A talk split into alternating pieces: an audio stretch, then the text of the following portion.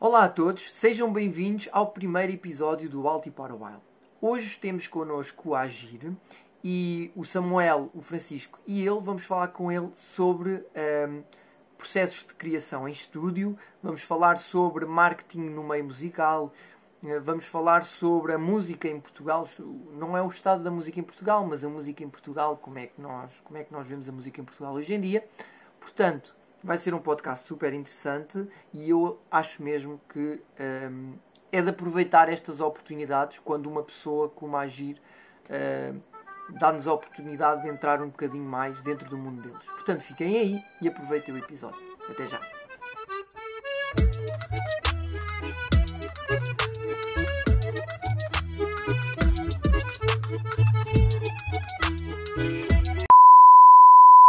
Bora, então vá, comece eu. Olha, uh, Agir, eu estive a pensar uh, sobre cenas fixas para falar contigo que fossem um bocadinho diferentes do que normalmente falam contigo, né? Uhum. Uh, e eu uh, especializei-me em marketing e, ou seja, eu fiz musicologia, gestão cultural, mas depois especializei-me em marketing. E eu queria saber qual é que é a tua perspectiva um, no marketing, mas especificamente em lançamentos de discos. Uhum discos, singles, o que é que tu achas, ou seja, o que é que tu achas que está a ser feito, o que é que achas que está a ser feito bem e o que é que tu gostavas de ver nos próximos anos, tendo em conta que a tecnologia agora levou uh, um, um, grande. Ou seja, toda a gente foi para a tecnologia, foi obrigada a ir para a tecnologia. Um, eu acho que, primeiro, uma coisa que eu costumo dizer, pronto, à malta é que é fixe que também seja o próprio artista uh, um, não vou dizer educar, porque não é a palavra certa, mas é o próprio artista que pode habituar o seu público a, a, a, que tipo de artista é que é. Se é um artista que é mais de álbuns, se é um artista que é mais single a single, ou seja, eu não acho que haja regras aquela onde é, pá, porque agora já não se lançam álbuns, agora é single. Uh, claro que o álbum físico, físico já não tem uh, a, mesma, a mesma importância, mas eu acho que podes uh, educar o teu público se és um artista de projetos grandes e coesos e, e, ou se és um artista que vai lançando, e atenção, não há um mais certo que o outro, é o, é o que é. Estás a ver? Tipo, e eu acho que tu próprio, conforme as coisas que lanças, vais uh, agregar um público ou que está mais interessado em ouvir coisas por inteiro, ou que está mais interessado em ouvir coisas a correr. Portanto, essa, essa relação com, com o teu próprio público, eu acho que cada artista hoje em dia o pode fazer e, e deve fazê-lo. Portanto, não há regras de se é single, se é EP. Eu acho que tu é que desde o início deves educar o teu público a que tipo de artista é que és. Um, depois, pronto, como estava a dizer, os discos físicos hoje em dia, eu, eu recebi a notícia há, há, há, relativamente pouco tempo que este vai ser o último ano a partir da que a FNAC vai vender CDs.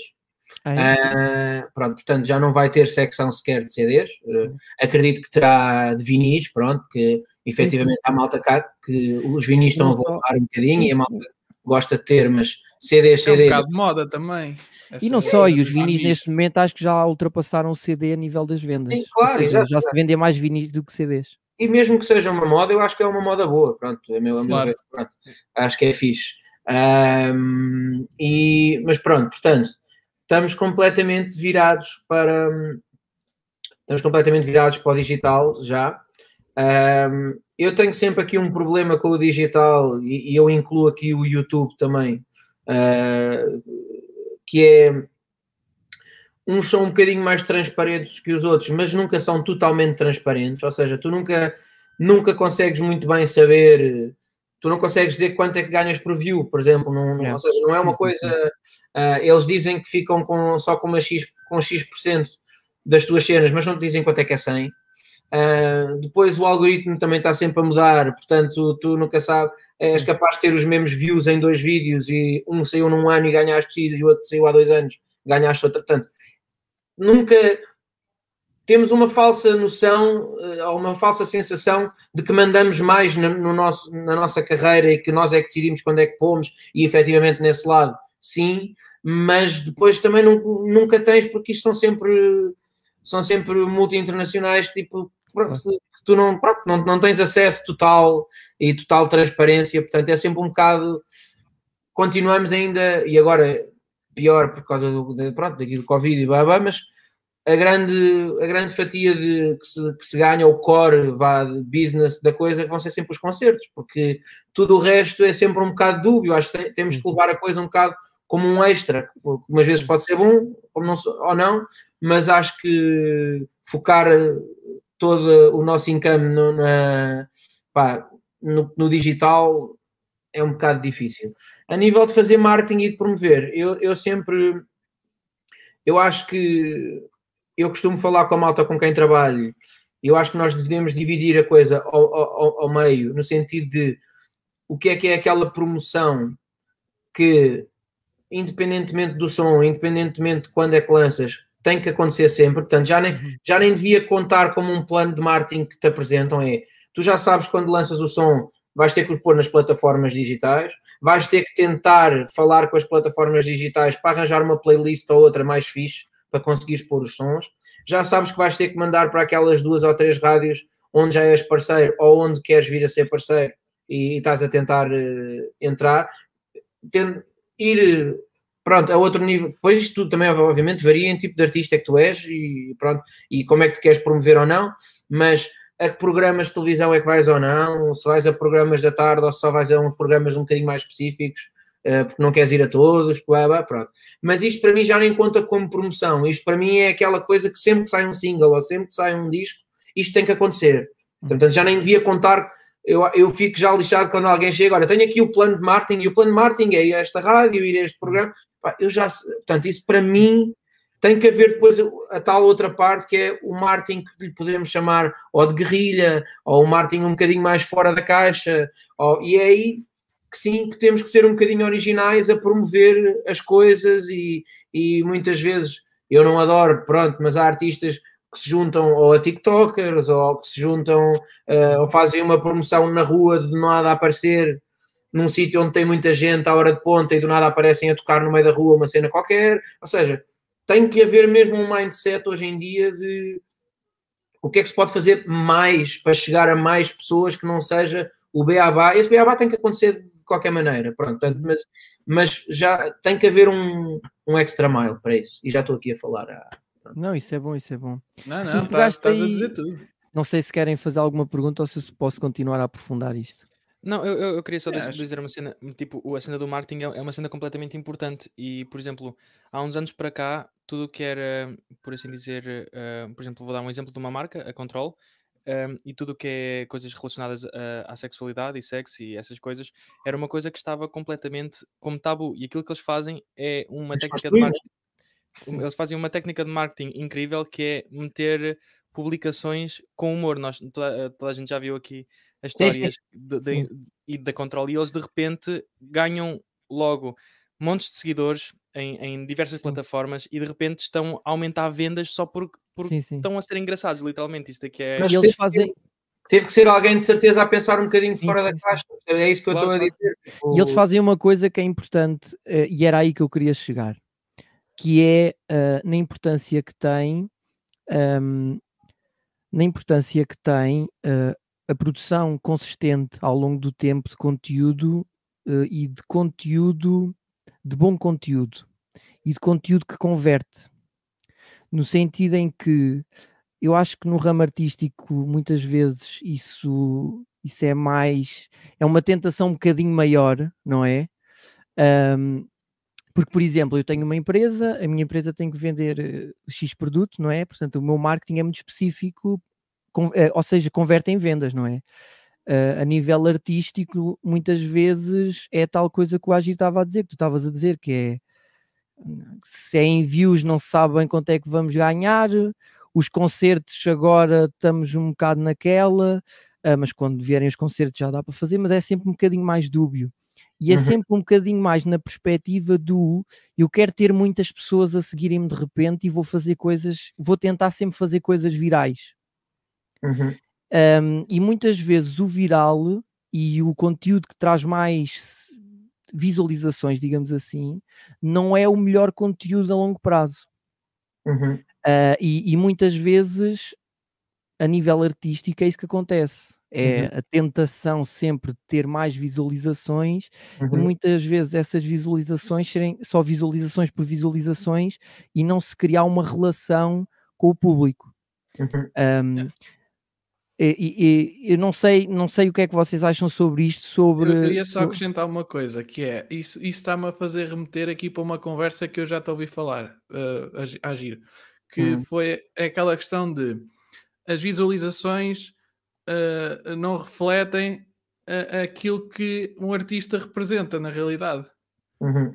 Que, ou seja, uh, lá por ter encher pavilhões atlânticos ou isso, quer dizer que é melhor artista do que outros façam Sim, não, mas não, não era por aí, não, e não era por aí que eu queria mas chegar. Mas o que é que eu quero dizer, certo? Mas não é por aí que eu quero chegar, porque eu, eh, eu nisso eh, eu não acredito na validade do artista, ou seja, para mim... E os views não, não dão validação, não é? Não é Sim, não, é... não só, e não só, e para mim também a validade do artista não está relacionada ao tipo de música que ele faz.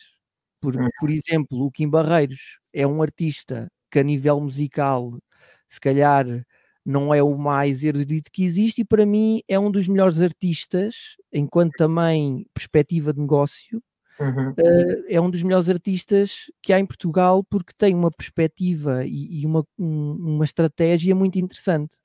Uhum.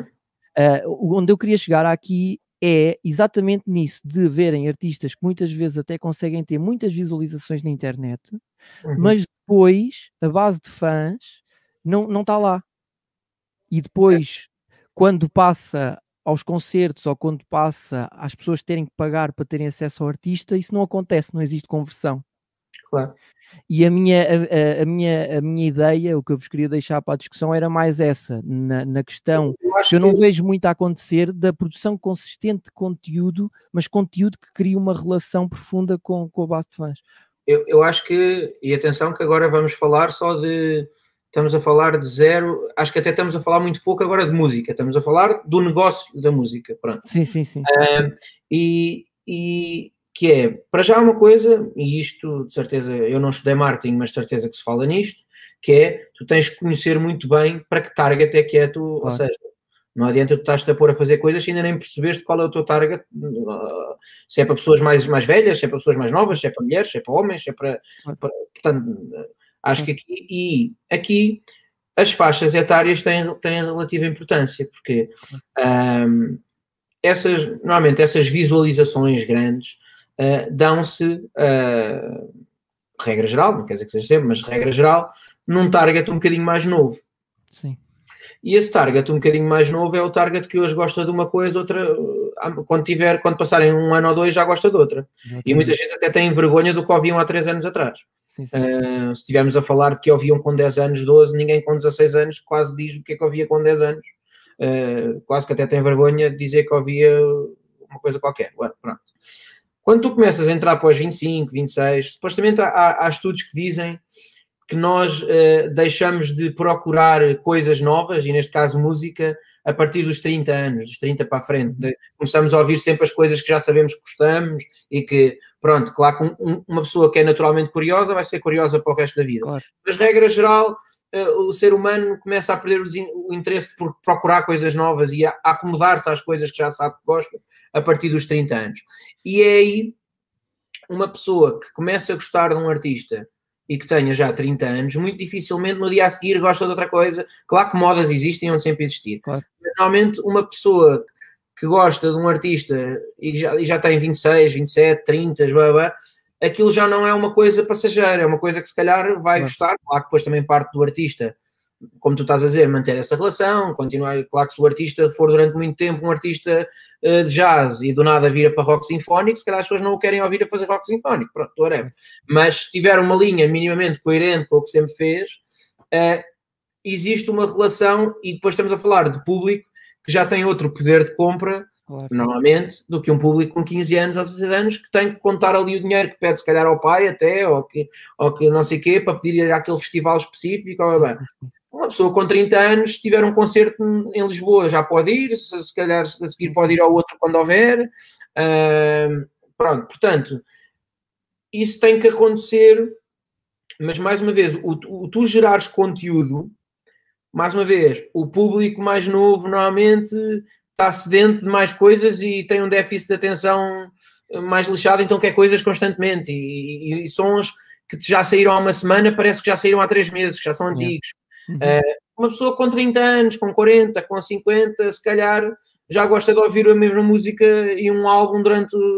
Sim, sim. Mas uh, quando eu falo conteúdo, não é necessariamente conteúdo musical, atenção.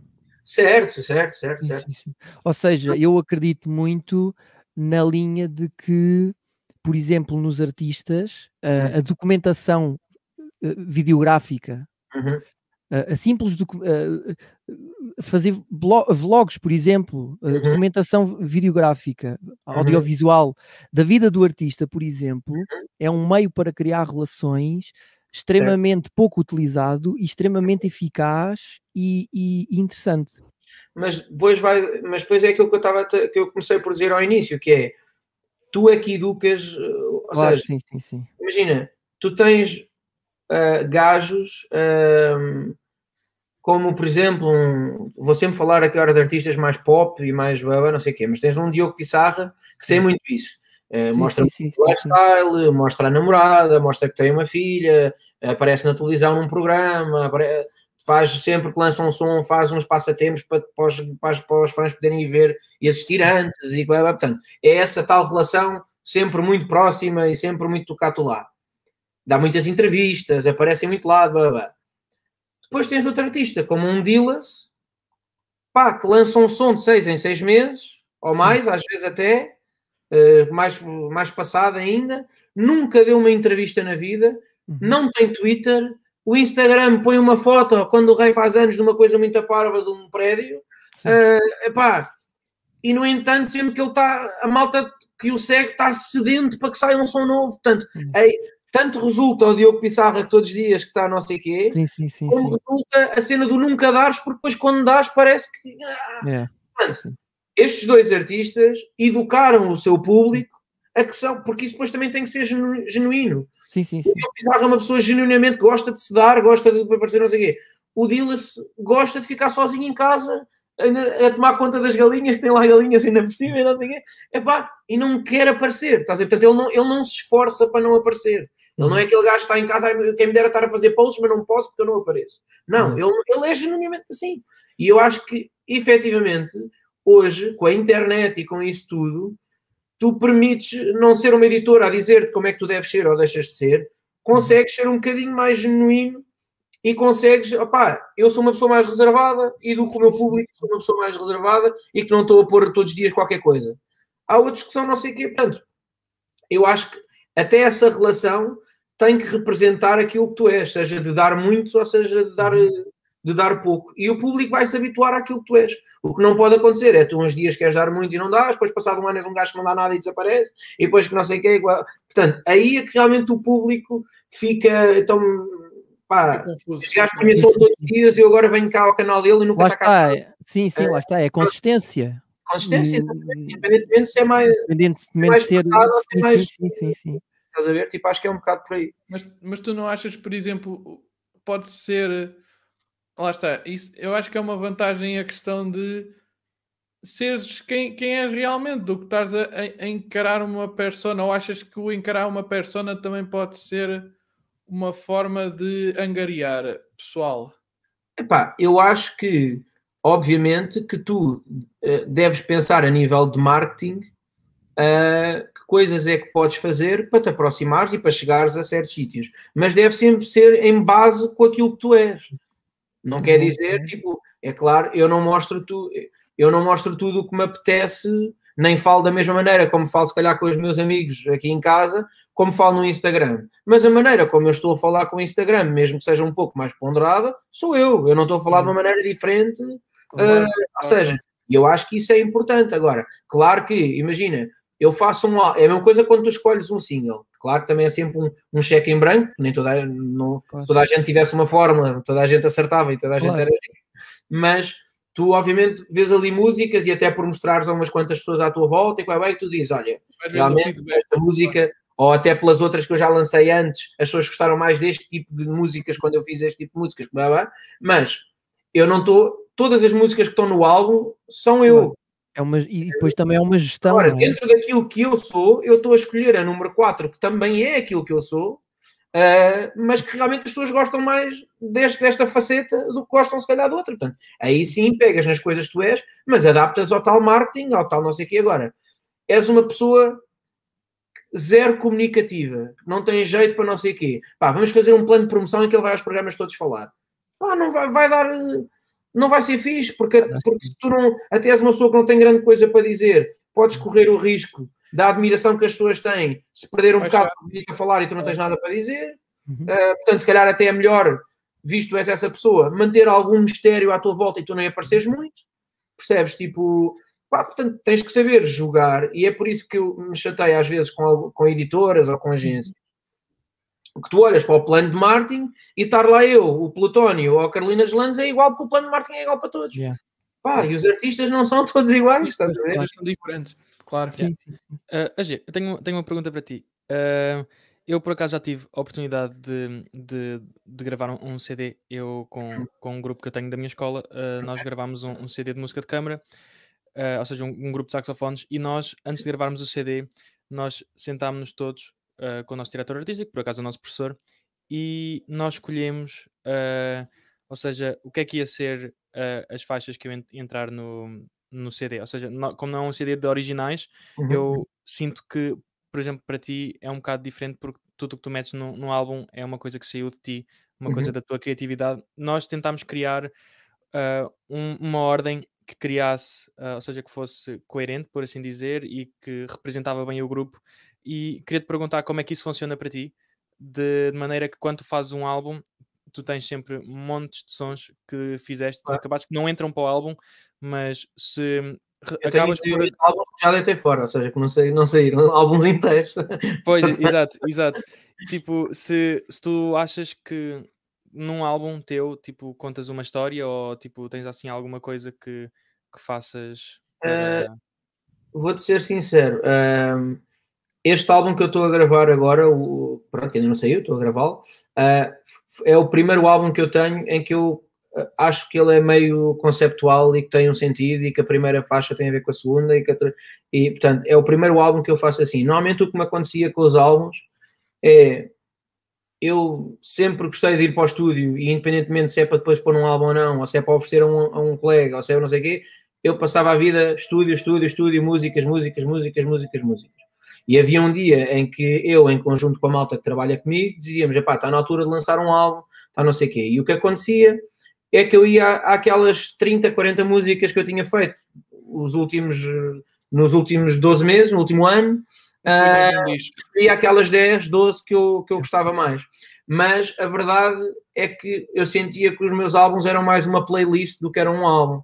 Uhum. Porque tanto tinhas uma baladinha, como tinhas um trap cheio de autotune, como tinhas, ou seja, portanto, aquilo quase que era uma playlist. Pronto, no fundo tinhas ali um, uma macadâmia de, de tudo. Exato. Estás a ver? Portanto, mas mais uma vez, como eu estava a dizer ao início, prende sempre com isto, que é tu é que educas o teu público se és um artista mais conceptual, se és um artista que não liga tanto a isso. Uh, percebes? Tipo, se estás numa fase de vida que queres ser mais conceptual ou estás numa fase de vida que estás um bocado a cagar. Ou seja, eu acho que depois do que. Eu pelo menos penso assim, que é, eu quando estou no estúdio, eu não estou a pensar em marketing, não estou a pensar em nada. É, é, é vomitar o que tiver para sair. Depois, quando começar a, a, pensar numa fase que realmente tenho que lançar coisas, aí sim é que eu me ponho a olhar para as coisas e ponho-me a pôr uma estratégia, ponho a dizer, olha, se calhar disto em vez de ser um, um disco devia ser um EP, ou devíamos lançar três músicas antes e só depois é que não sei. Portanto, aí é que eu começo, porque também me dá algum gozo. Um, eu, por exemplo, antes deste álbum, eu tinha outro álbum, que, que é um dos tais que eu mandei, foi todo para a gaveta e vou... Talvez um dia ponha as músicas cá fora de alguma maneira, mas pronto, para já foi, foi arrumado, mas o, o, álbum, o álbum, eu comecei a reparar que as músicas todas tinham a ver com sentimentos e muito a ver, poderiam ter a ver um bocado com sentimentos que, que advêm depois que se transformam em problemas de saúde mental e blá, blá. Portanto, eu comecei a ligar muito o álbum à saúde mental e o álbum ia se chamar Lágrima, pronto. E eu depois disso comecei a. Lá está, isto são coisas que eu acho que vêm naturalmente, não é uma coisa que eu tive a pensar e depois é que fiz um álbum a pensar nisto. Não é. Quando comecei a olhar para o álbum, comecei a pensar, pá, realmente isto chama-se lágrima. E depois lágrima tem a ver com choro e com emoções, emoções, saúde mental. E depois comecei a ver, epá, eu fui, fui ver um bocadinho ao Google de problemas de saúde mental em Portugal, o que é que se passa, não sei o quê, e cheguei à conclusão e descobri que os sítios com maior taxa de, de suicídios em Portugal são um, não são pontos, são ai, aquelas cenas para, para guardar, não são reservatórios de água, são as uh, barragens. Pronto. Barragens. barragens. Uh, e pensei, era fixe fazer um lançamento do álbum para um telejornal em que eu conseguisse pôr um palco no meio de uma barragem e cantasse, apresentasse o disco no meio de uma barragem.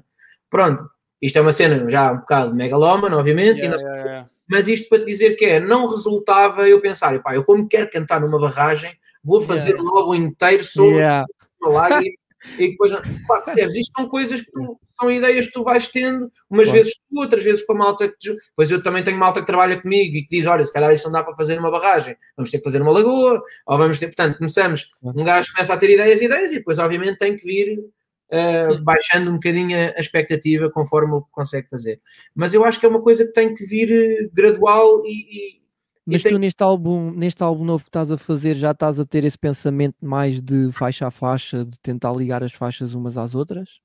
Eu, a principal cena que eu fiz, que eu tentei fazer neste álbum, é eu estava-me a sentir muito confortável com as coisas que andava a fazer antes de começar a fazer este álbum. Ou seja, eu estava a, a estagnar no sentido de eu estava a fazer as coisas que já fiz, mas uma versão 2.0. Pronto.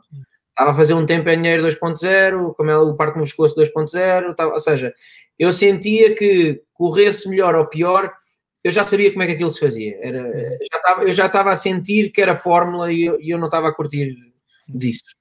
E então eu parti para isto com todas, tanto a nível de composição, como a nível de produção, a nível de, dos plugins até que eu uso no computador, a nível de tudo, que é se eu já tinha feito desta maneira, não podia usar neste disco. Imagina, eu tinha, chegou ao nível de se eu já tinha usado este plugin que faz um reverb em algum som, é, okay. eu, Bem, eu, é, eu é sempre comecei, eu, por exemplo, eu sempre comecei as músicas primeiro por uma progressão harmónica e depois fazia melodias e depois é que escrevia. Aqui fiz todas as músicas em que escrevi primeiro o poema, fiz a melodia a seguir e fiz a progressão harmónica no fim. Pronto, portanto, tudo eu quis fazer os meus discos sempre foram totalmente eletrónicos, este é totalmente orgânico. Uh, portanto, uh, portanto, foi um bocado tentar sair da minha zona de conforto e fazer tudo de uma maneira que eu ainda não tivesse feito, ou pelo menos não tivesse habituado a fazer todos os dias. Eu, portanto, uh, lá está, nunca tive conceito, aqui quis ter conceito. pronto, foi um bocado por aí. Agora, eu costumo sempre dizer, a partir do momento em que a música, em que o disco sai ou que a música sai, já não depende de mim. Pronto, aí eu só, eu só tenho mão enquanto estou a criar, enquanto estou a pensar como é que eu vou lançar, enquanto estou não sei o quê. A partir do momento em que sair, pá, é de quem eu agarrar, pronto, é um bocado por aí. Acabaste por responder a uma das minhas perguntas, mas está, está tudo certo. É uma sintonia. Coisa. É, é, mas é, é, eu ia desligados. Eu, a questão que eu te ia perguntar era, era mesmo nessa questão de processo de criação, que eu já, já, já cheguei a perguntar-te uma vez em privado, que era a questão de uh, conjugar a letra em relação à melodia, ou seja, a questão da métrica e isso tudo. Uh, nós chegámos uma vez a falar sobre isso. Uhum. Não sei se queres falar sobre isso Sim, ou não.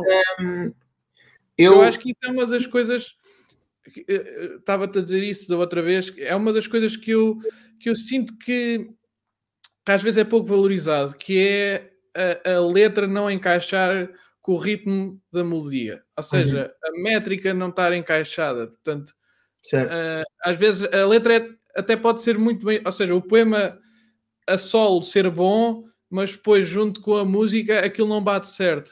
Certo. Uh, pá, eu, eu, eu, arrumo muitas coisas, atenção, lá está, eu estou sempre a falar do meu ponto de vista, outros outros artistas terão outro ponto de vista e farão as coisas de outra maneira, e isto aqui vou, gosto sempre de salientar que não há uma regra e não há um certo ou um errado, isto é como cada um faz. Uh, eu até aqui, até este álbum, como estou a dizer, eu sempre fiz aquilo que uh, nós, até entre amigos, chamamos de fazer iogurtes. Ou seja, o que é que é fazer iogurtes? Uh, nós temos um instrumental, fazemos um instrumental, alguém nos manda um instrumental, no meu caso sou eu que os faço, mas pronto, podia receber um instrumental de alguém, whatever, e ficamos uh, horas e horas por cima do instrumental com o microfone, com bué da reverb e com bué autotune a fazer melodias, melodias, melodias, melodias, melodias, melodias, estás a ver? E depois, hum, imagina, tens quase 10 minutos em cima de um instrumental de melodias, melodias, melodias, melodias, e depois pomos-nos a ouvir isso e a dizer, olha, esta melodia aos, aos 3 minutos era bem da fixe, calhar para um refrão.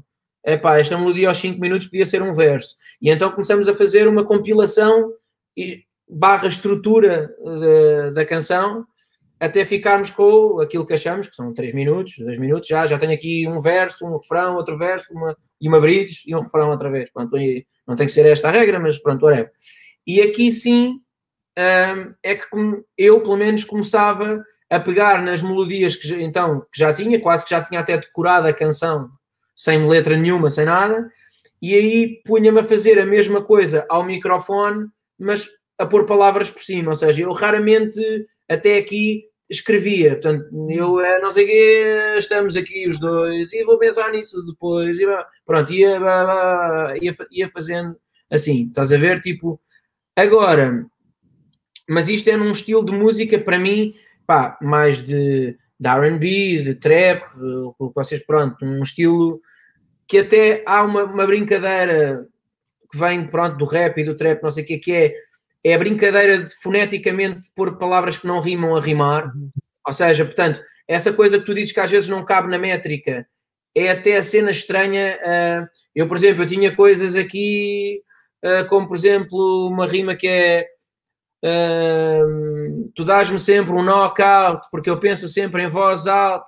E não sei o que, pronto, eu estou a pôr voz alta a rimar com knockout, que obviamente não rima nunca na vida, estás a ver? Mas é justamente o aldrabar a métrica e a fonética uh, que põe estas cenas a rimar e há uma brinca.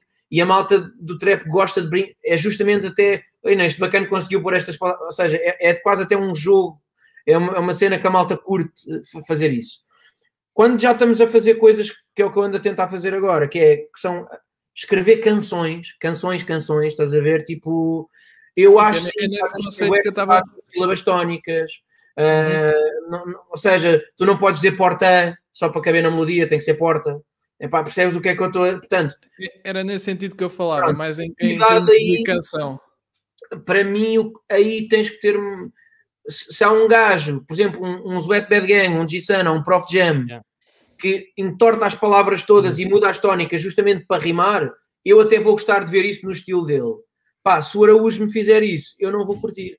Yeah, yeah. Pronto, ou seja, mas atenção, mais uma vez, quem é que tu é que habituas o público a que és um artista das palavras todas ou que és um artista que é certinho. É, portanto, claro. e depois há gosto, há gajos que vão ser picuinhas com isso, há gajos que acham uma estupidez e que a música deve é sair e se tens uma coisa muito fixe para dizer, não a vais alterar só porque a tónica está não sei onde. Epá, isso depois, mais uma vez, é não há uma regra, estás a ver? Cada um. Eu agora está-me a dar gozo justamente porque eu acho que é mais difícil. Uh... Estás a sair um bocadinho da área que o pessoal te conhece, ou seja, também, é, claro, é, também não, é... eu acho que é, tu começas a reparar que quando fazes uma melodia e naquela melodia tens que obedecer às sílabas tónicas do português, epá, é ainda mais difícil escrever. Dá volta ao cérebro, claro. Não podes, é, não, não podes ficar com a primeira coisa que vem à cabeça, senão, ou seja, tens que puxar um bocadinho, dá um bocado mais de trabalho. Quando tu ouves depois, uh, pronto, parece muito mais difícil o outro, porque é para não pinca, tu praca, tu teca, mas na verdade tu consegues moldar as palavras para fazeres o que quiseres. E o outro, como é muito simples e tudo bate certo, porque eu gosto de ti, assim, parece que é pá, o outro é que é muito difícil de fazer e este é bem da fácil. Pá, não é? É muito mais difícil tu saberes que aquela melodia é aquela e que não é só, não pode ser porta, tem que ser porta, claro. é, é gosto, não é gosto, uh, percebes? Tipo, pronto, tanto tem-me dado. Mas lá está, são pancas. É, é... Agora está-me a dar gozo fazer assim. Se calhar amanhã está-me a dar gozo pensar noutras coisas. Nesse, nesse sentido, tu tiveste algum tipo de referências para te ajudar a, a, nessa questão de, da letra e mesmo na música? Ah, eu daste alguma coisa de, de, referências que tinhas e aliás que não tinhas e passaste a ter? Pá, eu, eu não imagina, não te consigo dizer que é assim uma, uma referência direta, porque obviamente eu não me pus a ouvir coisas dele para agora ir fazer o disco, mas é uma cena que são, é um gajo, eh, neste caso é um letrista, que eu ouço desde que me lembro de mim, que é o Ari dos Santos. Epá, hum, Ari. Pronto, que é um. Claro. É uma besta. É um, é um e consequentemente, mais tarde, um Carlos T. Pronto, realmente. Uhum. Uh, porque, pronto, essas são as. Quando tu queres falar sem ser de fado, mas de música portuguesa, é pá, tens que ir, tens que ir para os Rui Velosos, tens que ir para uma Brunhosa, tens mais para um outro lado, tens que ir para os Sérgio Godinhos, para, para o Zeca Afonso, para o Fausto. Mas uh, é, é, curioso porque o Sérgio Godinho, por exemplo. O Sérgio é, Godinho é um gajo que aldrava as métricas todas e põe. É, mas, mas aquilo vai ser. Numa fase que não. Mas lá está. As pessoas mas já é dos poucos que conseguem fazer isso. Os gajos Bem, vai ouvir o gajo e isso já é uma característica. Claro. Ou seja, claro. É Sim, também tem a ver com a forma da dicção dele e tudo, não é? se é uma coisa que te é bem, que é, que te é bem natural, também não te deves censurar por causa disso ou porque claro. alguém diz que é errado ou que é certo. Tu, no fundo, deves fazer aquilo que te apetecer. Claro. E há malta que vai gostar e há malta que não vai gostar. Tipo, o próprio Rui Veloso também é um gajo que aldraba as tónicas, muitas vezes. Pá, está certo, está errado. Quem quem sou eu para dizer se está certo ou se está errado? Isso não existe. Pois é, é aquela coisa, não há, não há um, um certo ou errado na música, acho que é um bocado se faz sentido, faz sentido e para, para certas pessoas, se calhar para certas músicas, eu, eu, o Rui Veloso pode estar a olhar para aquela música e pensar, ok, aqui faz sentido aldrabar as tónicas, mas noutra música ele diz, ok, aqui faz super sentido não aldrabar. Claro, e, e eu acho que lhe é genuíno, sabes? Ou seja, eu acho que na verdade ele nem sequer pensa assim tanto. Eu acho que ele, o Carlos T deve-lhe aparecer com a letra, o gajo uh, compõe as músicas com a letra do gajo. Sim, sim. Uh, e eu, eu acho que é sempre o Carlos, não é? É, o gajo, o gajo até. Pronto, há uma outra que não foi, mas sim, sim, 99% das músicas é dele.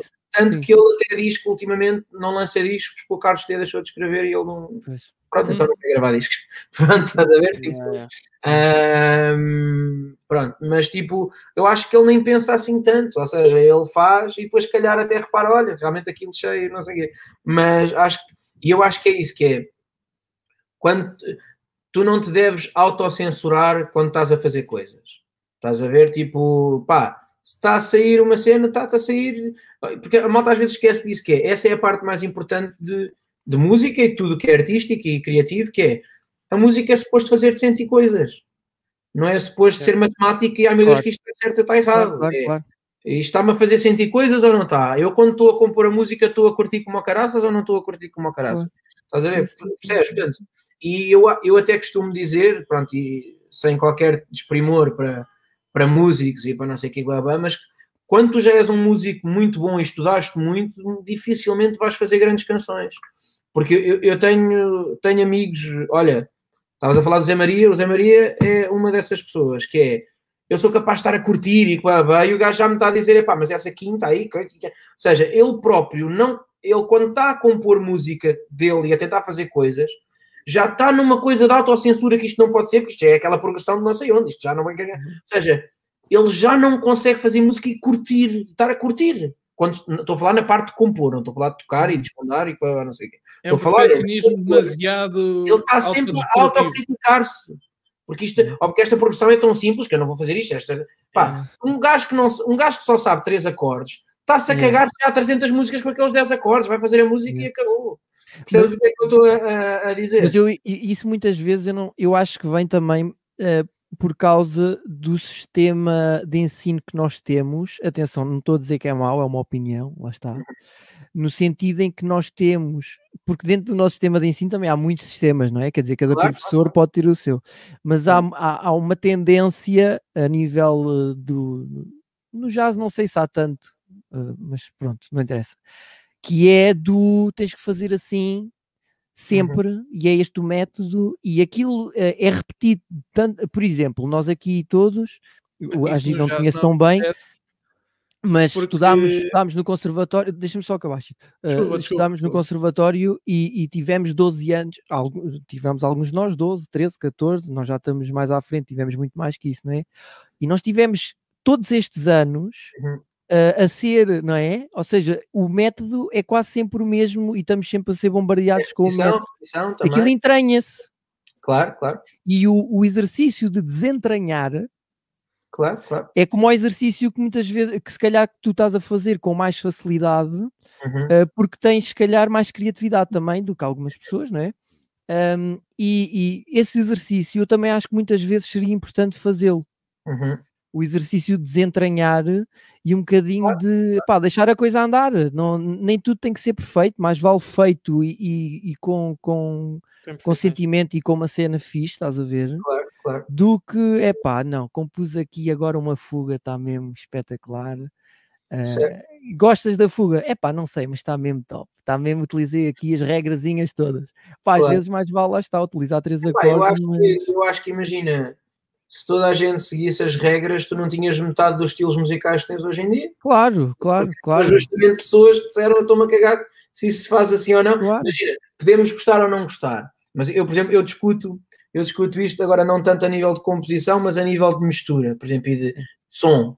Uh, com, com o meu com, com o gajo que, com, com, um amigo meu que, é que trabalha comigo, que é o Sassá, pronto, que é o gajo que é uma técnica de som, é, mistura-me os discos, tudo, pronto, whatever. E eu estou sempre a dizer, e ele é um gajo que aprendeu, vai da book, e atenção que estas frequências já estão a bater no vermelho, e atenção que... É. Mano, tu achas que se o Skrillex estivesse preocupado com coisas a bater no vermelho tinha aparecido o dubstep? Pá, não, pá, percebes o que é que aquele gajo faz tudo justamente o que não se deve fazer, tudo. Sim, aqueles sons que tu queres limpar, ele quer distorcer. Claro. Aquelas cenas que tu queres pôr uh, com limitador, o gajo quer cagar no limitador. Claro. Epá, portanto, e, e, os outros estilos musicais hão ter aparecido também assim. Claro. Dá a dizer que tens de tocar música clássica assim, o gajo, mas eu quero é tocar jazz e apareceu um. Hum. Epá, portanto, é, tem que haver sempre. Não, é aquele clichê das regras existem para quebrar, é pá, pronto, mas é, tem que ser um bocadinho. Tem que ser mas, um bocadinho. Mas, mas é, é, engraçado estás a falar disso, mas é engraçado como as coisas mudam, porque, por exemplo, um exemplo clássico disso que agora são deuses, não é? Mas que no estúdio eram um bocado rebuscados, os Beatles. Uhum. Os Beatles, a nível da forma, para já os Beatles, quando vieram com a ideia do álbum como um, um, uma obra, não é? Uma uhum. obra fonográfica, logo aí já foi, já foi grande a cena, não é? Porque na altura um álbum eram EPs e coisas assim, faziam-se discos e tal, mas não era o álbum enquanto obra fonográfica. E uhum. depois a forma como eles utilizavam o estúdio também era o que tu estavas a dizer, as distorções, o que não se podia fazer, eles metiam, man, eles metiam os amplificadores no máximo para aquilo ficar mesmo tudo a arranhar, claro. opa, e utilizavam, utilizavam os mesmos materiais de maneira diferente e conseguiam fazer sonoridades bem diferentes, quer dizer, rebobinar a fita e fazer aquelas cenas mesmo. Tu, tu achas que o próprio Ringo Starr o Ringo. Ter, podia ter feito as coisas todas fez e sacar o som de bateria que sacasse, se claro. fosse um gajo tecnicamente incrível? Claro. Yeah. Claro. Ele justamente é bom porque era naivo e porque fazia claro. a maneira dele e não, não, não sabia. Porque se tivermos que ver, se tivermos que ser sinceros, o Ringo Starr não é nem de longe nem de perto um dos melhores bateristas do mundo, tecnicamente. Quer dizer, não é. Está tá longe disso, até, não é? Agora, aquele som que ele tirava, o vamos lá pôr aqui panos nas baterias e vamos uh, fazer estes fios muito toscos que parecem que aquilo, yeah. aquilo a brincar, a brincar. Uh, só poderia vir de alguém que não pá, que fazia porque não sabia como é que se fazia, mas que acabou por Sim. depois com os anos tocar muito, tocar muito, mesmo que possa ser tocar muito, a tocar mal, supostamente, não é? O que é que é mal e o que é que é bom e o que é que é bem, mas hum, criou uma cena nova que se calhar se tivesse ido para um conservatório ou para um sítio qualquer aprender todos os dias, é pá, teria sido um muito bom baterista, mas não teria sido o Windows Star, pronto, quer dizer, claro. não teríamos agora aqueles sons que nós gostamos um bocado dos anos 70 das baterias toda todas yeah. abafadas e todas mexidas, yeah. toscos, com aqueles fios muito toscos e não sei o quê. Pronto. Sim, sim, sim. Portanto, isso tem que vir um bocado de gajos que são um bocadinho autodidatas, que são um bocado naivos e não sabem bem como é que se fazem as coisas. Uh, pronto, tem que haver um bocadinho de tudo. É um bocado por aí. Pois, mas eu acho, eu, acho que, eu acho que também foi criado um bocado o medo da experimentação, porque uh, porque tantas pessoas eram autodidatas e, e, e poucos tinham o, o, privilégio de estudar com, com pessoas que percebessem mesmo do assunto, e então muitos eram a autodescoberta pelo, pela música e então a, criavam a sua maneira de tocar, a sua maneira de criar as coisas.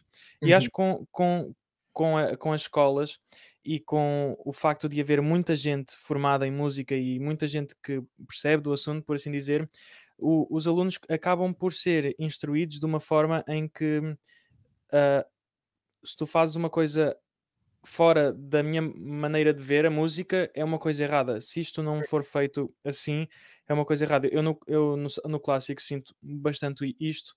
E, e, por exemplo, numa escola, por exemplo, no conservatório, onde nós estudámos os três, uh, se nós pedíssemos uh, a um aluno para aí com 13 anos ou assim, que ainda está no conservatório a aprender, olha, improvisa uma melodia, sei lá, alguma coisa, descobre alguma coisa no teu instrumento, eles iam ficar com medo, iam se sentir desconfortáveis e, e não iam conseguir fazer isso. E eu acho que, que isso aí acaba por tirar a parte criativa toda, porque uhum. se nós não estamos a, a, brincar com o nosso instrumento e à vontade para claro. ir à descoberta, como é que nós vamos criar alguma coisa? Por isso é que eu fui para jazz. Exato. Não estou a brincar. Mas é o, o Agostinho da Silva, o Agostinho da Silva dizia não em relação à música, mas em relação à educação, que neste caso pode depois também passar para a música, que é ele tinha ele dizia a cena de que nós não devemos educar as pessoas, devemos instruir as pessoas. Porque educar, eh, educar eh, ele vem da palavra também conduzir. Portanto, tu quando educas alguém já lhe estás a dar um caminho de como é que achas que as coisas devem ser feitas. E o que deve acontecer é tu dar as ferramentas às pessoas para as pessoas depois seguirem o seu caminho claro. e fazerem como quiserem bem lhes apetecer, mas terem ferramentas. Conhecer várias coisas. Percebes? Portanto, uh, a educação já vem um bocadinho com doutrinação, já vem um bocadinho com sim, sim, é assim que se faz.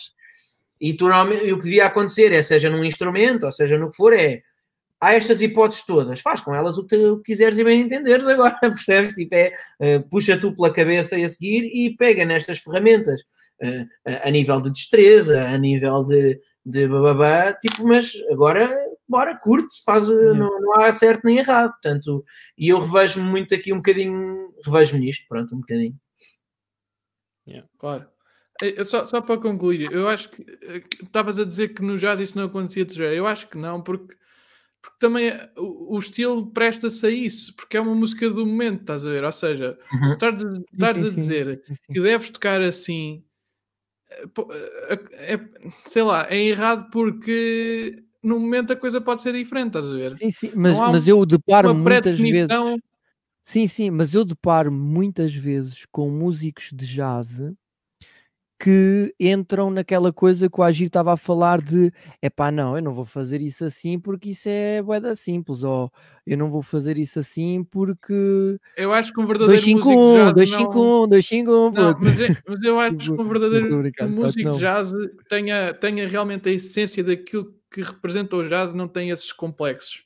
Sim, sim, sim. Olha para o Herbie, achas que o Herbie vai estar a, a perguntar se ah, claro, não, não sim. vou por aqui uma quinta. Sim, sim, Pá, sim, claro. Um verdadeiro gajo do jazz, eu acho que não tem esses complexos, porque se tiver esses complexos, nem o próprio estilo que vai estar a tocar uh, vai sair, vai sair eh, realmente genuíno, estás a ver? Sim, sim, verdade, claro. É mesmo ah, tu assim. Vês, tu vês o puto, o pronto, há quem gosta, há quem não gosta, mas pronto, vês o, o, o Jacob, o Collier, Jacob, tipo, yeah a falar sobre Siso, a fazer lives com o Charlie Puth, que é o gajo mais pop do mundo e mais das músicas de três acordes que existe. E também, pronto, ele é isso porque quer, porque efetivamente o gajo é uma vez. O gajo, o gajo é uma vez, tem, tem ouvido também, não sei o quê. Mas é engraçado que a maior parte das pessoas esse. Desculpa, Agi, desculpa. Dá, dá, dá.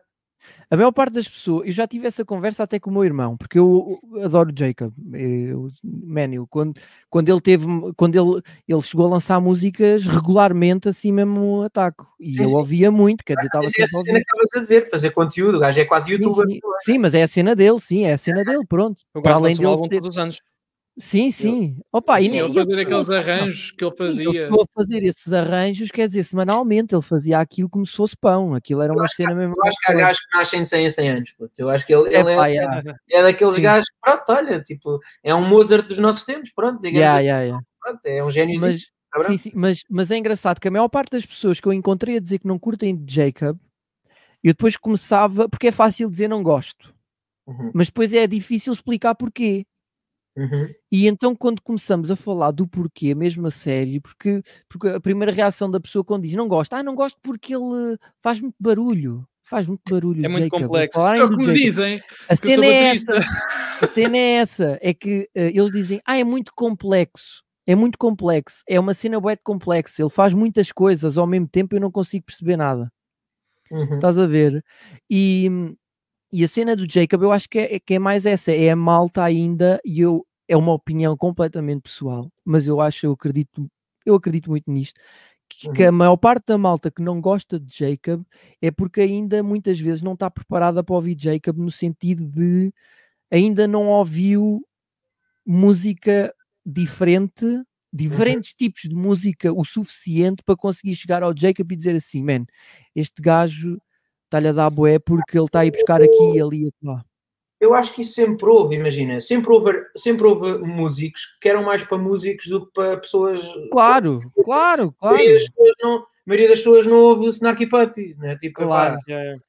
Isso, agora, para quem curte música e até percebe ou tem alguma teoria e toca, blá, blá, Snarky Puppy ver um concerto deles é masturbação, pronto, é fixe. Claro, é... claro. Man, eu estive no concerto do Snarky em Lisboa quando eles foram ao LX e, yeah. e, e, man, tipo, 90% das pessoas que estavam ali eram músicas. Claro. Pois, 90. A mesma coisa, a mesma coisa do Jacob. A mesma coisa do Jacob no Capitólio, quando foi o Jacob, Jacob estava lá toda a gente. Sim, sim, toda, claro. toda, havia montes de gente que eu conhecia lá na plateia que era maioritariamente músicos. Sim, sim. Claro. Mano, um gajo quase vai encontrar amigos que já não vê a boia da tempo nesses concertos. Yeah, yeah, yeah.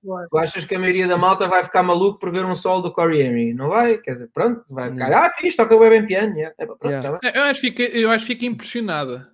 Não, claro. Seja, é, é, um nível tão alto que qualquer gajo que não perceba bem de Sim, música fica ouvir, fascinado. Vai, pá, eu não, não, não interessa, não, não interessa agora aqui dizer nomes, até porque não, não vai para o caso. Mas tipo tenho amigos meus, artistas, que entram no meu carro e eu estou a ouvir um Jacob Collier ou uma coisa qualquer desse género e olha lá está este agora com a música inte intelectualoide e o que pá, tipo, eu vi pronto, está bem, eu tiro, estás a ver, tipo, eu ponho um reggaeton para a malta, pronto, yeah.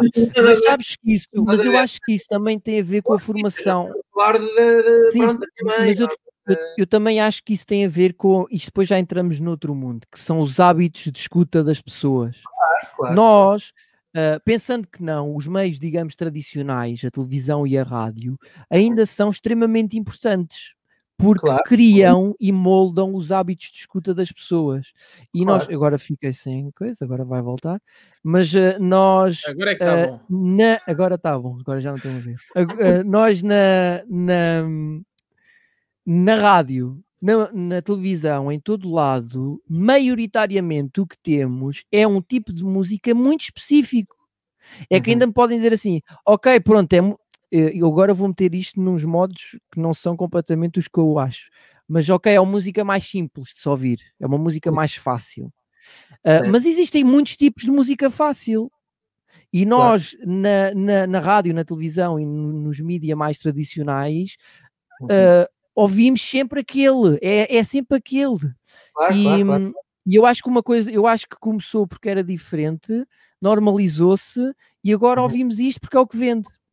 Porque depois entra a parte que era o que foi para mim acho, acho que isso é uma, uma bola de neve é, para os próprios artistas, não é, não é só, uh, ou seja, os próprios artistas já começam a achar normal fazer a mesma música a 10.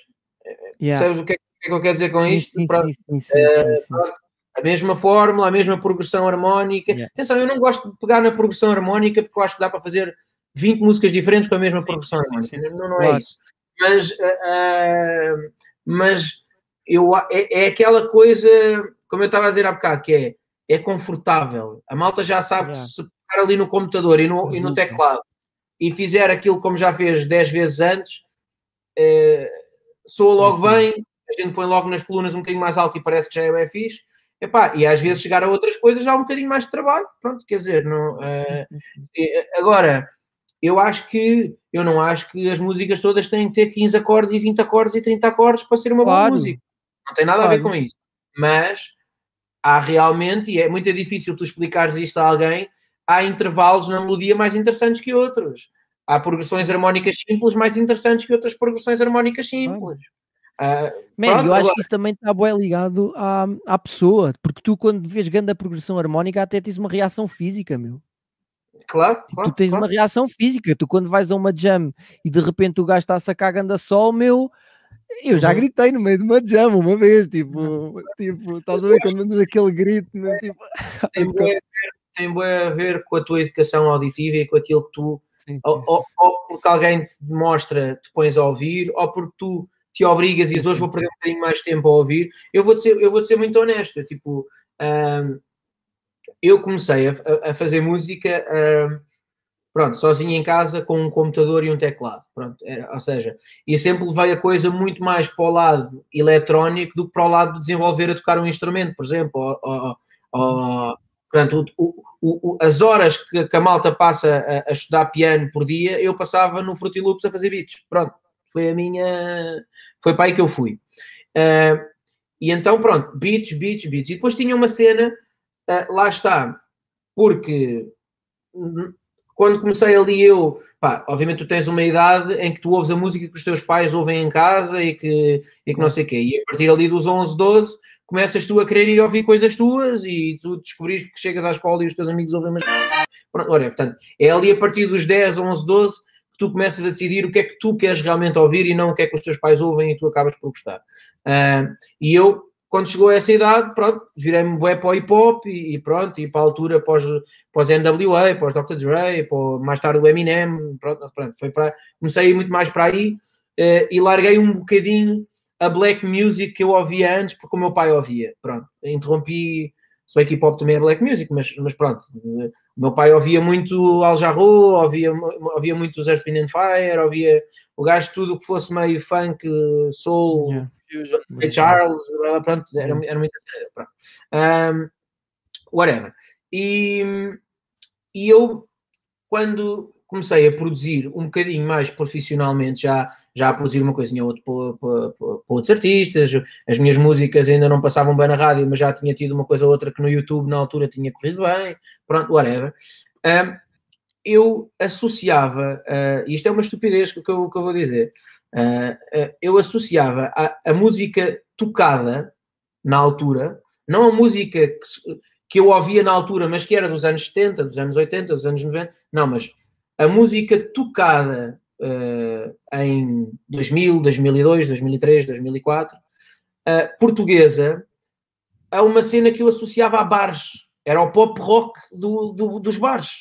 Uh, percebes o que é que eu estou a dizer? E eu achava que sempre que alguém dizia, pá, mas era bem da fixe pôr aqui uma bateria, ou pôr aqui um não sei o quê, para mim bateria era aquele pop rock dos bares, era sempre que vai para o refrão, vai para o ride, é, fazia grandes breaks no, eh, e eu, como, como associava a isso e não gostava disso, tive muito, perdi muito tempo até a perceber que podia realmente usar instrumentos nas minhas cenas, ainda que produzidos de outra maneira. Ou seja, que era possível utilizar os instrumentos de outra maneira que não daquele pop rock que eu não gostava. Estás a ver? Porque. E depois tinha outra coisa que é, hoje em dia eu já tenho um bocadinho, uns anos disto, e eu já consigo chegar a um estúdio e dizer ao baterista, mesmo que ele não esteja a querer fazer, mano, eu quero isto assim e acabou. Pronto.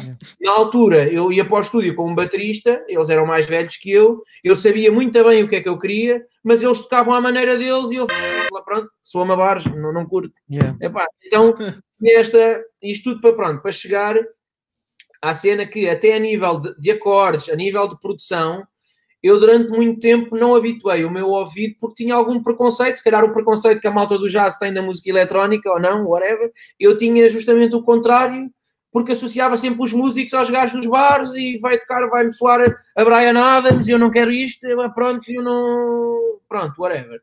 E tive que me obrigar a. Pá, mas calma, deixa lá ouvir. E hoje em dia, e antes eu tinha isso que é. Se os acordes iam muito para além de tríades, eu já, é pá, pronto, já é, não curto, porque isso já é mesmo, pronto, lá está, se calhar era complexo, ou então, eu, ach, eu acho que era mais para o outro lado, eu achava que não era tão viciante eu, eu não me conseguia viciar tanto quando as melodias já iam muito para além das tríades, que é uma estupidez, hoje em dia eu acho que isso é uma estupidez, uh, mas realmente o que é que eu tive que fazer? Tive que me obrigar uh, a ouvir outras coisas para agora já me ser super natural ouvir outras coisas e até, até ficar excitado com outras coisas e querer e, e conseguir viver da mesma maneira como vivia antes com acordes muito simples. Uh, pronto, estás a ver, tipo, e eu acho que tem a ver com isso, epá, pronto, já estou aqui a falar web, não sei o quê, mas tem a ver com isso que é, tens que te obrigar a ouvir, tens que ter amigos que dizem, olha, ok, já ouviste duas horas de reggaeton, mas ouviste também, não é, deix, não é deixar de ouvir o reggaeton, é ou, ouviste também, estás a ver, e tu obrigatoriamente vais querer, a tua composição vai melhorar, porque tu vais começar a querer vais começar automaticamente a querer ir para outros lados também. Uh, pá, e se tu ouvires sempre o mesmo, é a mesma coisa, se deres sempre com os mesmos amigos, se, se falares sempre das mesmas coisas, pá, pá, pá, vai estagnar, e isso não é só na música, é, é, é em tudo. Pronto, e vou-me calar, já estive aqui agora. Não, não. Um novo. Bridge! Não, mas estavas tu tocaste aí num ponto acerca de, do, do, do, preconceito, estavas a dizer que não sabes pronto, se, se calhar a malta do jazz tem preconceito com música eletrónica, etc. Uhum. Eu, eu acho que o preconceito da música é, é, é, uma coisa mesmo, mesmo horrível, porque música é música e uhum. um estilo é um estilo. Por exemplo, eu vejo muitos, uh, por exemplo, eu toco saxofone e então eu vejo bastante isto. Por exemplo, temos o Kenny G, que uhum. para muita gente o Kenny G é o maior azeiteiro de sempre que é, é, o, é o maior azeiteiro de sempre para muita gente. E no sentido de eu vejo muita malta uh, do jazz que em vez de fazer um ataque ao homem, diz não, o homem percebe, o homem sabe tocar saxofones, o homem gosta, é de um estilo de música pelo qual eu não me identifico. E eu acho que as pessoas têm uhum. sempre um bocado. Sim, porque o gajo é uma besta a tocar saxofone. O gajo tem um domínio bom do instrumento. Sim, sim, sim, sim. Isso, isso ele, ele, ele, ele Ninguém pode dizer o contrário. Ninguém pode dizer o contrário. O gajo não é cepo nenhum naquilo. Não, não, não, não, não, de todo. Agora, mas, é isso mas a, a, música, a música a, a, qual ele habituou o público dele, como, como tu falaste, é aquele, aquele registro, aquelas melodias cheias de reverb, parece estar a tocar dentro de um túnel, com aquele saxofone soprano ali mesmo fininho no headphone, estás a ver? Faz a lágrima às pessoas. Opa, é, uma, é uma coisa. Ele, parece que estão a falar ao ouvido baixinho. exato, exato. Mas, mas, mas isto aqui não é. Está a fazer o saxofone chorar. Exatamente, mas, mas opa, é a cena de está errado, está tá mal, está bem. Não, é a coisa, é, opa, é o estilo dele e foi uma coisa que ele desenvolveu e, e está, e é super válido, mas eu, eu acho que, que as pessoas pensam, ok, olham, eu, eu lembro-me disto, quando eu era mais novo eu gostava de dubstep porque eu hum. sempre gostei assim de produção e assim, assim fora da caixa, então eu olhava para o dubstep, chegava ao conservatório, ouvia dubstep e art style e coisas assim, e a malta ficava, pá, já pensaste a ouvir Mozart? Já Gandulo. Ouvir... Este Gandulo já aqui a ouvir isto. eu, eu, chegava, é eu, chegava, eu chegava à coluna, eu chegava à coluna de, lá das salas onde a gente se juntava e metia lá dubstep na coluna aos altos berros e os, os professores já ficavam assim um bocado, é pá, este gajo, olha aqui. Eu não houve uma vez nós estávamos lá numa sala. Fumar ganzas, certeza. yeah, exato, exato, exato. Este, este, esta malta é pá. Certeza não, que anda a roubar. Estávamos lá na sala e, houve uma prof... houve uma prof que interrompeu, lembras? Yeah, nós, interrompeu nós tínhamos... aquilo e ficou séria mesmo. Ei, o que é que está aqui a acontecer? Desliguem-me já isso. Yeah, nós, é tínhamos, assim, nós tínhamos, nós tínhamos uma sala. Mal. Ah, a mim já me chegaram a dizer isso faz mal aos teus ouvidos. Tu não devias de ouvir isso.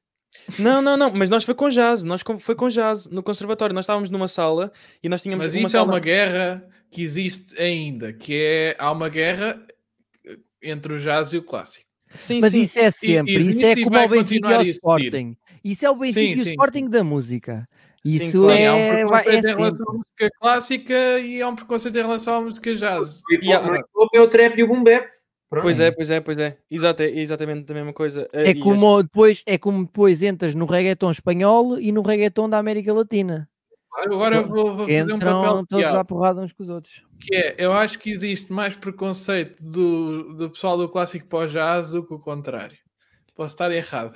Eu, não, eu, eu, eu concordo. Eu concordo dos dois porque... lados. É que... Sim, sim. sim Já mas eu, todos. Eu, eu, eu, concordo porque, pronto, eu ainda estou ali mais um bocado no meio porque eu estou a acabar a licenciatura em clássico, mas... A, eu não sei minha... do armário. Ainda tens que ouvir Mozart, não é? Ainda, não, não, eu, eu, tenho, eu, tenho, eu, eu tenho que acabar a licenciatura em clássico, mas eu, eu em ainda princípio não vou... Isto. Não saíste do armário, yeah, não é? Eu em princípio vou, vou, vou fazer uh, um curso de jazz um dia destes, espero eu. e eu sinto, como, havia uma coisa que me diziam que era, a malta dizia, ah, tu vais para jazz porque é fácil. Porque uh, o, o jazz é uma música fácil porque pronto, não é tão complexo. Já viste agora grandes sinfonias, grandes sinfonias. Yeah, já viste grandes sinfonias, isso é que é realmente música complexa. Eu acho exatamente o contrário. Eu acho que um, um músico de jazz precisa ter um entendimento harmónico e, e teórico e é auditivo isso, também. Era isso que eu ia dizer. Eu acho que a música clássica, em termos de executar, uh, pode ter coisas mais difíceis. Mas eu acho que a nível harmónico já dá, dá, dá tariões meia-noite uh, ao clássico. Sim, sim, mas sim, depende, depende, das épocas, depende das épocas também. Olha, o que eu acho que é importante, o que eu acho, eu, há uma cena, eh, e, e, tive uma discussão, acho que até foi convosco ainda no conservatório, na cozinha, uma cena assim, com, que era da cena do uh, o clássico é extremamente importante para a malta do jazz e vice-versa. Porquê? Porque o clássico dá-te uma técnica a forma, ou seja, a técnica para tu depois poder fazeres o que tu quiseres, para tu teres capacidades técnicas para fazer, porque há uma cena que me enerva bué, a mim pessoalmente e a muitos músicos, que é pensar numa cena e depois não a conseguir fazer. Yeah. Uhum. E o clássico dá-te uma técnica que te permite depois ir para o jazz uh, uhum. e conseguires fazer cenas e conseguires continuar a evoluir. Sim, é uma e, base. E quando... uh, diz desculpa. Não sei se concordo. É pá, eu acho que sim, porque eu quando vejo Entendo. músicos de jazz a irem para o clássico depois, que acontece poucas vezes, vejo que depois a nível técnico, lá está, muitas vezes no jazz eles tocam, fazem a cena, mas depois a nível técnico, ou seja, a evolução o método de estudo e isso tudo, às vezes, uh, não sei. Mas eu, eu, não, eu sei. não, sei. se uh, o domínio de instrumento tem que estar relacionado especificamente ao clássico. Percebes eu não estou a é dizer que está, eu, atenção, eu não estou a dizer que está especificamente relacionado ao clássico. É? Desculpa? O quê? O quê? tem um domínio do instrumento. Não tem um... Não sabem que é o. Pronto, é, não sei é um artista. Ah, ok. Ah, okay. ah já sei. é aquele que nos está sempre a enviar as cenas, Chico. Eu não. não, é Ele é fã. O Chico. O Chico, mas é, o Chico é fã dele. O Chico é o guilty o pleasure dele. Nós temos um grupo no Facebook, nós os três, e o Chico é uma coisa impressionante, porque o Chico tem um conhecimento fora do normal. Ele é, ele é um, um, um educador. Ele é um, ele é um ele é um conhecer da área, claro. Yeah. da área. Mas eu estava a dizer que, a, a, nível técnico, eu acho que a preparação de método de estudo para continuares a evoluir no clássico uh, está mais metódica uh, do que no jazz, muitas vezes. Porque depois tu vais ver a malta do jazz, muitas vezes a base é no clássico e o método de estudo e isso tudo é o método de estudo clássico. Não quer dizer que seja, não quer dizer que é o único que existe, mas como funciona, o que está bom para mim é se está bom e se funciona, duplica. E eu acho que a nível técnico, que depois te possibilita para tu realmente fazeres o que quiseres, e era aquilo que eu estava a dizer, que é tu conseguires pensar numa coisa e depois conseguires fazê-la. Epá, eu não sei, mas a mim dá-me a sensação que o clássico nessa base ainda está muito forte, ainda, ainda, ainda, ainda consegue estar isso, Eu posso estar enganado, mas eu acho que isso aplica-se mais no, no caso dos pianistas. Sim, eu estou a falar de uma perspectiva pianista, não é? Imagina, a, a mim também se aplica. Pessoal. A mim também Sim, se aplica, imagina. Sim, tu na bateria, mas... quer dizer, a bateria é completamente diferente. Bateria é um instrumento clássico. Tens bat... Quer dizer, bateria não, mas, é, claro, mas tem sinfonias para bateria. Sim, sinfonia não, para bateria. Para bateria, para bateria e orquestra. Já viste? É. A tocar o West Side Story. Yeah. Exatamente. Bom, estamos a chegar... O Agir já está a apanhar uma seca do caraças. Já está, já está, é, já está a respirar. Eu estou a ouvir. Uh, estamos a chegar à reta final deste podcast. Ainda bem, foi. Vai estar disponível eh, em todo, em todo lado. É só okay. vocês quererem. Em casa, no carro, em todo lado. Em casa, no carro, em todo lado. Uh, fazemos entregas ao domicílio. Uh, portanto, nós agora vamos. o quê?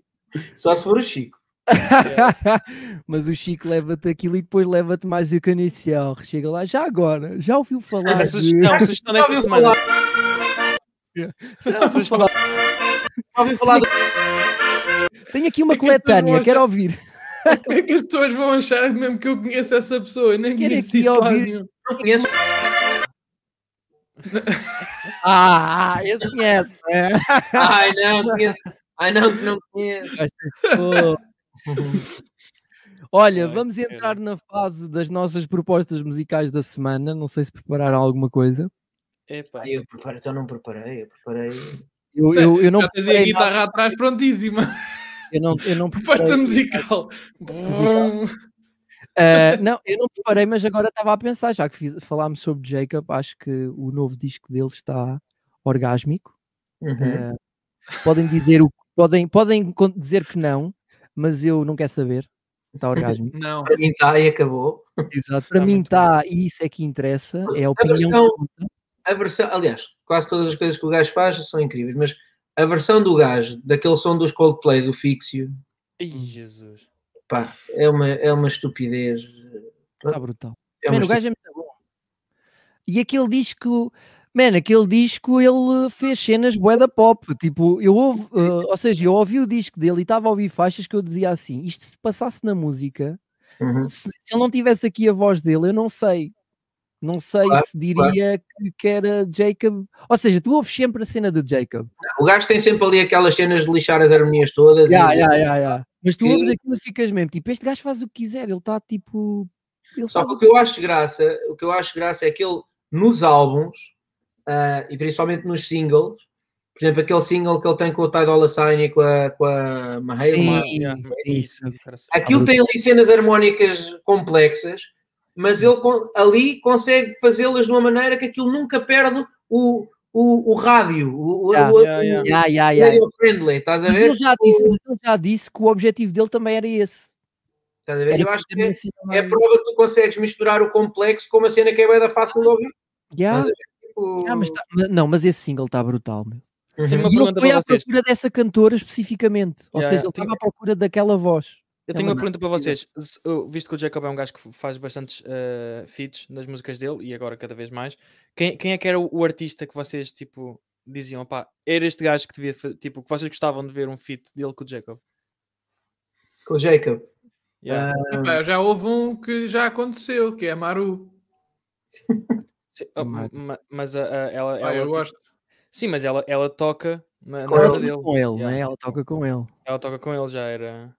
Mas tu agora tipo artistas portugueses ou, ou, Não, não, não, tipo geral, tipo, imagina tu agora, imagina dizias, olha, gostava de ver o Charlie Puth e o Jacob tipo a fazerem uma collab e o Charlie Puth a, a, sair daquele registro que ele tem mais pop e fazerem os dois tipo uma cena tipo super masturbação intelectual ali para dentro. De um, já sei, já sei quem é que era. Vocês sabem, sabem o que é que era masturbação intelectual? Jacob Collier e Mario. Não. Quem é Jacob Collier e Mário Leginha. É isso, por acaso. Ia, isso era, isso era uma cena. Por acaso não consigo imaginar. Eu, eu, eu tenho dificuldade. Não consigo imaginar o resultado. Man, eu também não, yeah. mas eu acho yeah, que ia yeah. ser uma cena muito interessante. Camané com o Jacob Collier. Yeah, Camané e Jacob Collier. Fazerem um sossegado 2.0. Imagina o sei de um rio, mas todo quinado. Sai de um rio. eu, eu achava graça, pá, se calhar não agora, porque ele continua a cantar bem, mas já está já tá velhote, pronto, e já se começa. Nos últimos tempos eu já tenho sentido que já se tem notado, até há, até há pouco tempo não se notava, mas agora pronto, já está mesmo a ficar velhote. Mas na, no, nos tempos áureos, conseguia juntá-lo com o Stevie Wonder, eu acho que ia ser uma, uma parabéns. Yeah. Bom, acho que ia ser yeah. Era, era, era quem eu ia dizer, era o Stevie Wonder. Olha, eu acho que já sei quem é que podia ser. A minha escolha seria Jacob Collier com o Paul McCartney. Ui. Olha, isso também, isso também era. Já olha, é a minha sugestão. Ele já fez bué de cenas dos Beatles. É bué, a minha sugestão. Algumas. A minha sugestão musical uh, vai ser o novo disco do Paul McCartney, do que Paul é o McCartney, McCartney 3. Yeah.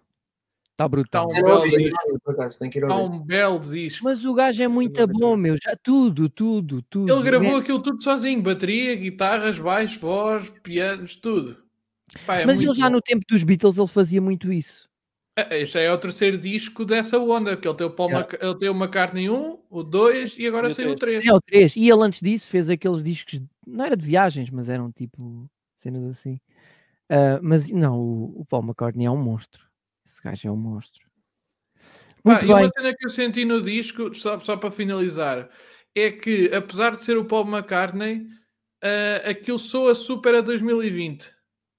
Soa muito atual. Ou seja, vês que está lá a base toda do gajo, a cena mas é a dele... música é atual. A cena é que eu acho que ele conseguiu uma cena muito interessante, que é numa grande porcentagem das músicas que ele fez, porque ele fez bué, tipo um número avassalador de músicas. Mas uma grande percentagem, man, as músicas entram num, num, numa cena, num estado intemporal, man.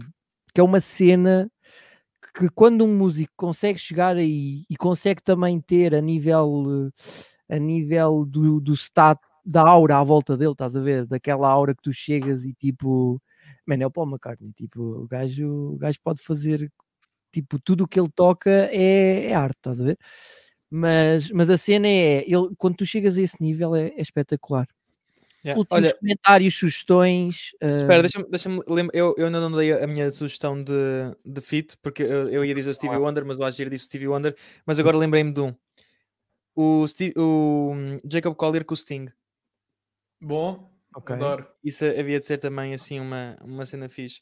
Olha, hum. e já agora vou dizer a, a, minha sugestão, que é aquilo que ultimamente tenho andado a ouvir, que foi uma sugestão aqui que o Francisco me deu há uns dias, que foi o, hum, aquele uh, o EP novo, uh, EP barra curta da Carolina dos Landes, que hum. eu vi mesmo agora recentemente hum. e adorei, tipo, está um conceito brutal, tá, as músicas têm tudo, tipo, logo a primeira faixa boé orquestral e tudo. Uma Produzido assim. aqui pelo nosso amigo Agir. Yeah, yeah, yeah. Tem lá umas músicas dele. Quantas músicas é que tu fizeste para, para, para aquele projeto? As, as músicas são todas dela, ou seja, eu só uh, produzi, produção. Uh, eu produzi. Produziste a primeira faixa? É, é, é qual? Tempestade? Aquela que tem... E a Tempestade. Sim, sim, produzi. Aí, está tá muito fixe, mano. Tipo, é. a cena toda, tipo, à volta, tipo, a cena toda orquestral e o caraça. Gravámos uma orquestra mesmo à séria, com a cena meio eletrónica por cima, eu acho que ficou. Yeah, yeah, yeah, yeah. Eu, eu já, ela já tinha uma música assim um bocado mais orquestral que, uhum. que é a miúda gosta, que tem assim uh, cordas e tal, e, e já, tinha, já tinha adorado essa, essa, essa música dela. Mas agora o, o álbum todo, eu acho que pá, tem, tem bué das cenas. Tipo, o conceito está mesmo fixe. Depois, aquilo lá para a segunda faixa, acho que é o, e... o que me apetece, uma, ou uma cena assim. Sim. Isso aí também está tipo. Eu acho. Ah, e atenção, obviamente que vou puxar um bocadinho a brasa à minha sardinha, porque ela é minha amiga, pronto, como é óbvio. Mas eu acho que. E eu quero acreditar que o tempo assim o, o mostrará.